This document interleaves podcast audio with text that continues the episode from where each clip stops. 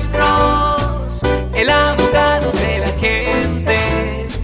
Cuando te arrestan de repente, Alex Cross te ayudará. Tiene una pregunta ahí atrás. Sí, y si es una persona que tiene un DUI, Sí. que, que lo detuvieron, que lo deportaron, Sí, señora. que no pagó, no fue a la escuela ni nada, fue deportado, Mm. regresa, puede aplicar para la licencia o Ok, ahí no, y le voy a decir por qué.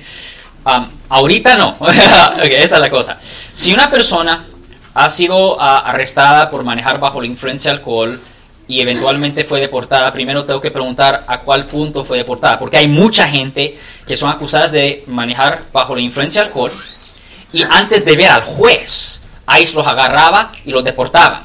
Pero el caso todavía quedaba pendiente en la corte.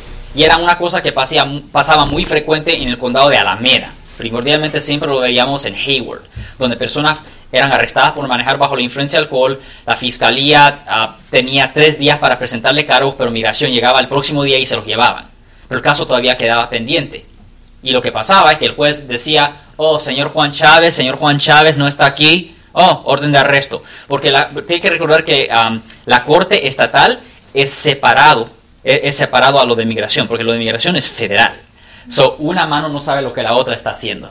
¿Entiende? So, una persona puede estar en la cárcel, eh, puede estar en la cárcel con un juego de migración, pero para el juez del Estado eso no, no va a reflejar así. El juez del Estado va a decir, no, no, no, Juan Chávez no está aquí, Juan Chávez no está aquí, impone la orden de arresto.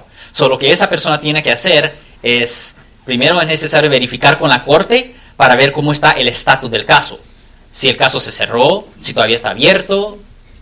no el juez, Ujú. el juez este, le dijo que tenía que ir a clases Sí, y tenía que pagar una multa y todo, pero ah, le dieron papeles a firmar para que saliera voluntariamente. voluntariamente, sí, correcto. Ajá, entonces, no más porque iba manejando, solo la influencia del alcohol. Sí, correcto. Ajá, O sea, la, ok, la, la cosa es esto. Si el juez ordenó que tenía que pagar las multas y también hacer las clases, si él no lo hizo y si el juez descubrió que él no lo hizo, el juez de cualquier forma impusiera la orden de arresto. So, lo que es necesario hacer en estas situaciones. Ahora, si el juez no descubrió, nunca impone la orden de arresto. Hay muchos jueces, dependiendo en cuál condado que ocurrió el incidente. Por ejemplo, aquí en el condado de Santa Clara, hoy en día, los jueces, ellos quieren que la persona entregue prueba de que la persona se matriculó en la escuela. Eso es un requisito hoy en día.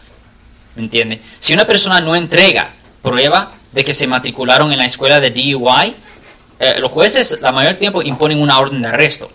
So, lo que es necesario hacer es abrir el caso de nuevo, pedirle al juez que te dé una referencia para poder asistir a las clases de DUI y después pagar las multas y periódicamente regresar a la corte para dejarle saber al juez cómo está el progreso de su caso. Y ya cuando usted termina su caso, ahí es cuando finalmente cierran el caso. Ahora ya cuando el caso está cerrado, después puede solicitar la licencia bajo la AB60. Pero es un proceso que se tardaría más o menos a unos buenos meses. Por ejemplo, si estamos hablando de si la persona tenía un nivel de alcohol de .15 o menos, la persona tenía que hacer simplemente tres meses de clases. Si es más de .15 es nueve meses de clases.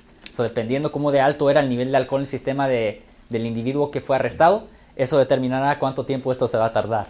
Si duró siete días o nueve días en la cárcel, Sí. de ahí se lo llevaron. Sí, se lo ¿Por qué no llevaron. cumplió? Él cumplió con la sentencia que le dieron en ese entonces, ¿me entiende?